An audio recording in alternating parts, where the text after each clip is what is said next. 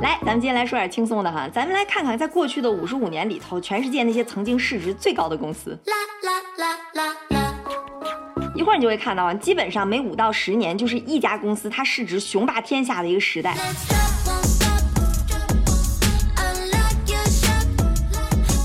啊，我觉得挺有意思的是，如果你不把这些公司看成是一个一个公司，他们这个个体，而是站在历史的高度这么一窥探，你就能看到全球经济背后的一个一个潮流，一个一个时代的缩影。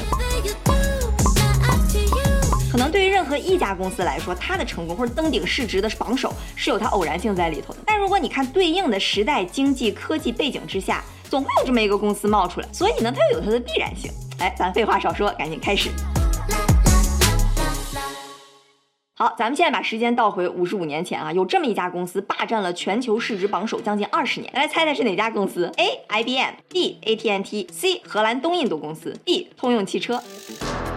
答案就是嘣嘣嘣嘣嘣嘣，IBM。其他这公司咱也稍微来看一下啊，扩大一下知识面。AT&T 呢，就是美国一个这种通信宽带网络的公司，就有点像中国移动、中国联通这么个角色。而且之后挺长一段时间一直都处在最高市值这些公司的行列里头。这个荷兰东印度公司啊，它是全世界第一家上市的公司，不过那时候是十七世纪的事儿了，可能算是历史上最值钱的公司。通用汽车呢，它市值虽然不是最高，不过是当时最赚钱的公司。而且在 IBM 之前哈，通用汽车已经统治了很长一段时间。哎，好，咱们说回到 IBM。IBM 全称叫 International Business Machines Corporation，翻译过来呢就叫国际商业机器公司。但是你要说你在国际商业机器公司，可能没人知道你在哪上班。IBM 呢，成立于一九一一年。最开始啊，它什么都做，做东西挺杂的，就比如像钟表啊、记录仪啊、制表机等等。当时呢，就已经做到近万人的跨国公司了。然后到一九三六年的时候，哈，哎，有一个大神中的大神，就是当代计算机科学之父艾伦·图灵，他当时就提出来了一个图灵机的概念。这个机器呢，就理论上可以进行非常复杂、非常大量的数学运算。然后 IBM 就发现，哎，这个原理好啊，这可以用在我们大量的统计机器上，肯定可以大大提高效率。于是呢，就做出来了当时非常正确的一个决定，在一九四零年代的时候要进军大型计算机领域。一九五二年造出了当时首个大型可量产的电子计算机 IBM 七零一，之后又推出一连串大型中型的计算机，比如 IBM 六五零、一四零一、一四零三等等。到一九六零年的时候，哈，IBM 就已经占到了计算机市场份额的百分之八十五，基本上你说计算机就等于 IBM。不过哈，那时候 IBM 他们的什么六几几、七几几、幺四那些系列计算机，可不是我们现在理解那些意义上的计算机。它每个机器的用途其实都非常单一的，就比如说打字机、计算机、记录仪等等。而每个产品，甚至说同样产品的不同型号之间，它用的那个编码都是不一样。你看，这要是一个用户今天用这个机器，明天换个机器，那就得重新看一遍说明书，重新学一遍编码，然后再编出来，多麻烦。于是啊，当时 IBM 就产生了一个非常大胆的想法，就是为什么我把这些所有机器的编码和指令集都统一起来呢？这样不管什么打印、输入、输出、计算，我全都可以用同样的一套指令。这样呢，拓展产品、学习、更新的成本就会大大降低。这个事儿哈，咱现在听着好像觉得很熟悉了，但对于当时的 IBM，那是一场豪赌。当时 IBM 就找了六万个研发人员，花了五十亿美金的资金，好几年的时间，在一九六四年的时候，IBM 研发出来了 IBM System 三六零。整合了指令集，而且大幅度提升了处理速度，哎，就立刻引起了轰动。各种需要大型计算机的哈，包括什么美国政府、军方都开始找 IBM 订货。IBM 啊，可以说凭借着一己之力就推动了计算机领域的发展进程。而大型计算机崛起的浪潮呢，也把 IBM 送上了神坛。一九六七年，员工总数达到了二十七万人，市值达到了一千九百三十亿美金，折到现在就是一点三万亿美金。毫无疑问啊，就登顶了全球市值最高的公司。而且这个宝座一坐就坐到了一九八六年。那你看啊，IBM 是大型计算机的先驱，那你可能很自然就觉得，OK，之后是个人电脑的时代，那 IBM 还不得垄断翻了吗？哎，这其实恰恰就是 IBM 的翻车之处。嗯，它确实在一九八二年的时候推出了针对普通消费者的个人电脑，而且当时真的是红极一时。但错就错在它低估了个人电脑的市场潜力，也没有特别重视去开发软件，没去开发自己的操作系统，就把这第一个吃螃蟹的机会拱手让给了当时的一个小屁孩比尔盖茨。哎，当然这就后话了。好，这差不多就是 IBM 了哈。它的榜首位置呢，在一九八六年的时候被新的公司替代了，而且这不是一家公司哈，是一群公司。哎，一大波公司正在向你靠近。说到这儿哈，我稍微跟大家声明一下，我就是非常客观的去挑了全球股市当中市值最高的公司。市值最高，它并不是说这就是全球最牛的公司，也不是说它是最赚钱的公司，只能说呢，它在二级市场上是最受追捧的。所以从股票的角度来讲，它是最值钱的公司。那这个股价嘛，就肯定很大程度上会受到这个国家当时股票估值的影响。所以呢，当一个国家短期股票非常热的时候，那就可能会产生泡沫，大家都哇一起进去吹泡泡，那里边对应的公司市值就可能都会很夸张。而且哈，其实还有很多大公司，司主要呢就是一些国家的大国企，他们是没有上市的，所以这些公司呢也不在我们今天的讨论范围内。一会儿你也能看到，好像就有一些大公司，它真的是一上市就空降榜首。所以我想说什么意思呢？就是说这些公司哈，它厉害肯定是厉害，但是呢，很多也是踩到了时代的红利或者经济的红利，你很难说哪个就一定是最厉害的。所以大家也就听个乐呵，顺便长长知识。好，我们接着 IBM 往下说哈，来第二题，大家来猜一猜，下一个阶段市值最高的公司是谁？A F B S B A M O C C N T T D 钝角，这个题哈，我们就开始有点上难度了。我先说答案哈，就是 C N T T，剩下三个名字呢，其实是我乱打的。What？这个 NTT 呢，全称叫做 Nippon Telegraph and Telephone Corporation。你看这个 TNT 哈，跟我们刚刚说 A T N T 里边那个 TNT 其实是一样的，所以你大概也知道它是干什么的了。其实就叫做日本电信电话。每个国家呢都有几个特别大的电信公司，比如美国就是 AT&T、Verizon，欧洲呢就是 Vodafone，中国呢就是移动、联通、电信，而日本当时最大的呢就是这个 NTT。这 NTT 呢是在1987到1991年雄霸榜首。电信公司哈其实也不怎么性感，也没什么可说的。但是如果我们看1990年前后全球市值最高的公司前十名的榜单里边，有七家都是日本公司。所以说这个 NTT 的登顶，它说明了什么时代的浪潮呢？其实并不是什么电信公司的创新，而是日本股市的泡沫。这个日本股市泡沫是怎么回事呢？哎，咱们来说一个极简的版本哈。一九五零到八零这三十年间哈，日本经济高速发展，产品大量出口，那简直就是日本经济的一个奇迹。结果到八十年代的时候，美国人就不高兴了，因为自己的商品在全球范围内干不过日本了，年年贸易逆差，而且美元还一个劲儿升值。于是啊，在一九八五年九月的时候，就在美国的提议之下，哈，美日英法德这五个国家就在纽约的广场饭店达成了一个广场协议，让美元贬值来刺激美国的出口。紧接着哈，美元相对于日元开始暴跌。那你想，这对于非常依赖出口的日本来讲，肯定是非常不利的。结果哈，日本央行和日本政府在情急之下就走了一招大抽棋。为了避免日元升值给日本经济带来的冲击啊，他们就玩命降息，给经济注入流动性，把能打开的闸门哈全都打开了放水，就导致了信用的过度扩张，就是所有人都开始大量的借钱去买房子、炒股票。八五到九零这短短的五年间，日本的房市和股市都双双翻了好几倍。股市这边呢，这五年间哈，平均每年增长率都将近百分之三十。所以啊，在当代这个最大的经济泡沫的推动下，日本这些公司的市值都那么高，也就不足为奇了。而当时的这个老大 NTT 啊，在一九八七年的市值就超过了三千五百亿美金，就那一个公司就比整个德国所有股票加起来的市值都要高。日本经济哈，哎，咱们之后慢慢讲。好，日本股市泡沫破裂之后呢，那下一个霸榜的老大是谁呢？A. Exxon Mobil 艾克森美孚，B. 通用电器，C. 沃尔玛，D. 可口可乐。哎，这个题是有点难度了哈，属于那种比较有区分度的一道题。因为这四家公司哈都是当时响当当的公司，甚至哈这个 Exxon Mobil 也短暂的当过几次老大。但是从九三年到九八年，主要的老大哥是这个通用电器。你选对了吗？电器 GE 成立于一八九二年，到现在已经一百三十周年了。它的创始人之一呢是爱迪生，当时就在 JP Morgan 的资金支持下，整合了一系列的公司，哎，就变成了这个通用电器。我觉得可能是因为爱迪生他是有那种发明创造的基因，所以通用电器这个公司呢，就是一个非常杂食性的公司，就什么玩意儿都做，从高精尖的医疗设备、航天、清洁能源到冰箱、洗衣机、灯泡、金融，它全做，而且哈每个领域都做得挺好。我觉得还挺神奇的一点哈，一般能做到全球市值最大的公司，它都有个主营业务。但是这个 GE 通用电气哈，你还真的找不出来哪个是它的主营王牌业务。比如说，如果你看它两千年的财报，有那么一大堆，每个都赚几个 billion 的业务，但你也说不出来哪个就是主导。反倒这个金融服务业变成了它最大的赚钱来源。就很多人说 GE 它的成功，很大程度上要归功于当时的 CEO 杰克韦尔奇。就学管理的人肯定都听说过这个名字，简直就是职业经理人的标杆，标准的优胜劣汰，末位淘汰，去激活企业的活力，把 GE 生生就带到了全球最值钱的公司。不过实话说啊，这个 GE 呢，你也说不上它真的引领了一个什么时代，所以呢，我们就快过。时间来到了一九九八年，GE 又被一个新的老大给挤下来了，他是谁呢？A. 英特尔，B. 中国工商银行，C. 花旗银行，D. 微软。答案就是噔噔噔噔，D. 微软。哎，说到这儿，你发现跟刚我们说的那个最开始的 IBM 竟然接上了，这就是把 IBM 挤下神坛的那个毛头小子比尔盖茨。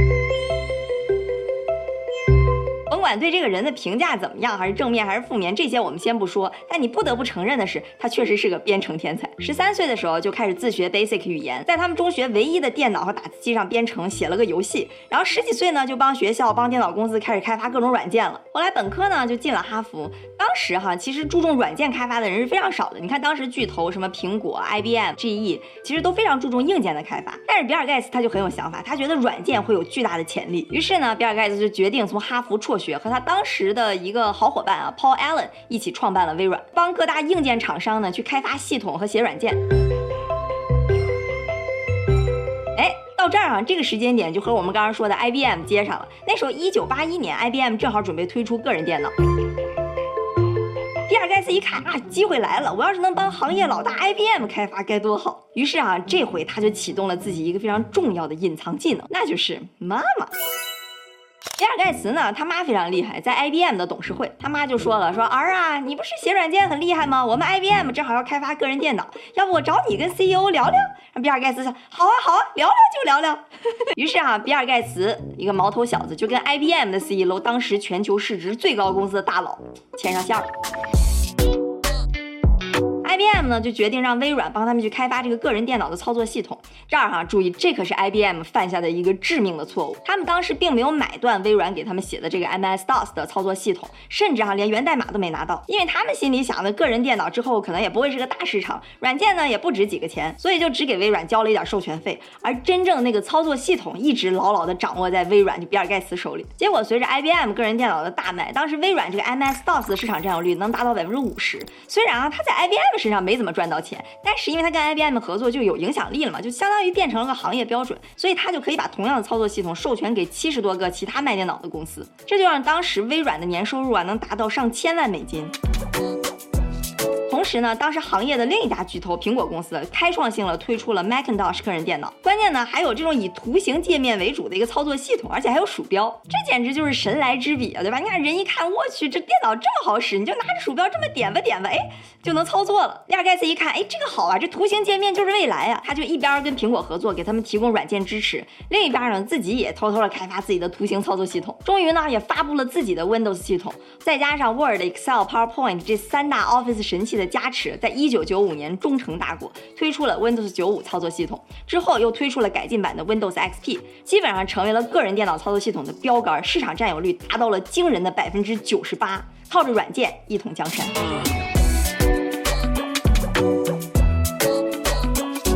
就这样啊，一九九八年的时候，微软。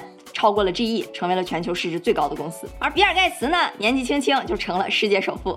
那微软称霸的背后呢，自然就是个人电脑这个洪流推起来的幸运儿。不过市场占有率能做到如此之高，你不得不说比尔盖茨确实有两下子。从九八年到两千零三年，微软和 GE 就轮着当老大。而之后呢，有一家公司在这个榜单里陪跑了几十年之久啊，终于登顶。它是谁呢？A. AT&T，B. 花旗银行，C. 沃尔玛。D X Mobile，你发发现这四个选项其实都出现过，答案就是 D X Mobile。X Mobile 呢，就是美国一家石油天然气公司。其实每个国家呢都有那么一家或者几家比较大的石油公司。说实在呢，业务模式也都大同小异。所以从2005年到2011年这六年里边啊，你与其说是 Exxon Mobil 称霸，不如说是石油公司称霸。啊，石油公司其实主要呢，它的模式就是看油价。就比如说哈，你拿美股石油 sector 的表现和油价比一比，我不敢说是一模一样吧，只能说是完全重合。所以说这几年哈，不光是 Exxon Mobil 飞黄腾达，就全球的石油公司，比如说像俄罗斯的 Gazprom、英国的 BP、巴西的 Petrobras，还有 Royal Dutch Shell、Chevron，这些全都进过全球前十。就关于石油油价那块哈，我上次讲过一期，我个人认为那是相当精彩。为了那期，我可是掉了两斤头发。你要是没看哈，我建议你，哎，你懂我意思吧？实际上这段时期中间还有个小插曲，就二零零七年十一月份的时候，有一家石油公司 IPO，市值一上来哈就近万亿美金，是当时第二名 ExxonMobil 的两倍。哎，你知道是哪家公司吗？我们就不出选择题了哈，这道题我们直接给答案，就是中国石油 PetroChina。你不得不说啊，那上市还真是挺会挑时候的。其实中国石油之前就在纽约和香港上市了，但我们也知道，二零零七年嘛，中国股市也是个大泡沫，加上当时油价也非常高，所以中石油在上交所一上市就将近万亿美金的市值。当然之后一年内，随着中国股市的暴跌，它的市值也跌成了原来的三分之一。好，ExxonMobil 和石油公司的时代啊，很快就被另一家新的巨头超越了。它是谁呢？A. Google，B. Apple，C. Amazon，D. 阿里巴巴。这道题我感觉就是个送分题了，答案就是 B Apple。接下来这近十年吧，基本上算是苹果的时代。苹果大家肯定都很熟悉了。零七年之前呢，就凭着那个 iPod 那个小随身听，吹起了崛起的号角。And we are calling it iPhone. Today, Apple is going to reinvent the phone. 二零零七年，乔布斯推出 iPhone 之后，经历了几代打磨，到了 iPhone 四，销量那是一飞冲天。你看哈，这是过去十五年苹果各个产品的收益图，你在这里边就能看到 iPhone 占据了半壁江山。你说苹果怎么就能做到市值最高的公司呢？我相信啊，大家肯定都听过各种五花八门的吹法，比如说吹它创新的，吹它市场营销的，吹乔布斯个人魅力的，吹它精益求精的等等。咱们今天呢，就从财经和商业的角度哈，再来吹一吹。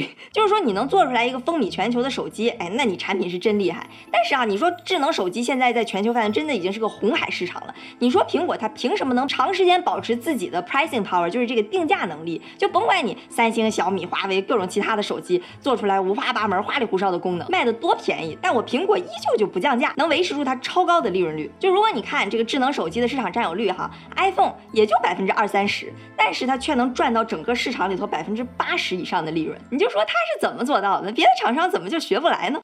哼。啊，大家可以在评论区发表一下自己的看法哈。我相信我观众里呢，比我懂行的肯定有不少，咱们一起来学习一下。总而言之呢，反正苹果就凭借着 iPhone 持续不断的叫卖又叫好，稳居全球市值最高，同时呢，也是全球最赚钱的公司之一。而它的背后呢，自然啊，就是智能手机的浪潮。好，就在苹果如日中天的时候啊，又有一家公司一上市就空降榜首，以一点八七万亿美金的市值，成了有史以来估值最高的公司，是苹果的两倍多，也是史上最大的 IPO。它是谁呢？来，又是一道送分题哈。A. 阿里巴巴，B. Coinbase，C. 沙特阿美 Saudi Aramco，D. Uber 优步。答案就是沙特阿美公司。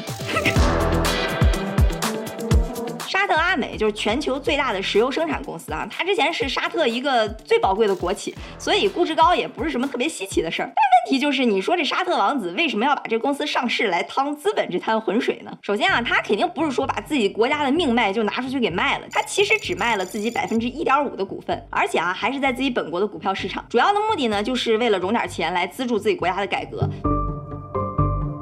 你看，他毕竟只卖了百分之一点五的股份嘛，所以你可想而知，如果觉得这招非常好用，他可能还会继续再卖。当然，他要再融资呢，肯定要找油价比较高的时候，这样估值才会比较高嘛，对吧？就比如说，哎，现在，哎，哎，当然我就是瞎说哈，他什么时候融资我肯定不知道。咱们接着说沙特阿美的市值哈，虽然呢它有一个光鲜亮丽的空降，但是耐不住它有一个非常厉害的对手。你说这个沙特阿美有钱，但他这个对手哈更厉害，他会印钱。你是不是发现我今天特别爱卖关子啊？你这个对手呢，不卖关子了，就是美联储。美联储玩量化宽松嘛，就玩命印钱，这钱呢就大量流入股市，就导致美股有一众的股票都被吹到天上去了。也把苹果公司市值在二零二零年的时候又吹到了全球第一，超过了两万亿美金。直到今年通胀风险开始加剧，美联储这边紧缩政策导致美股大跌，同时呢，俄乌冲突又导致油价大涨，这么一波下来就是利空苹果，利好沙特阿美。一正一反呢，就让沙特阿美在今年五月份的时候又夺回了全球最高市值的宝座。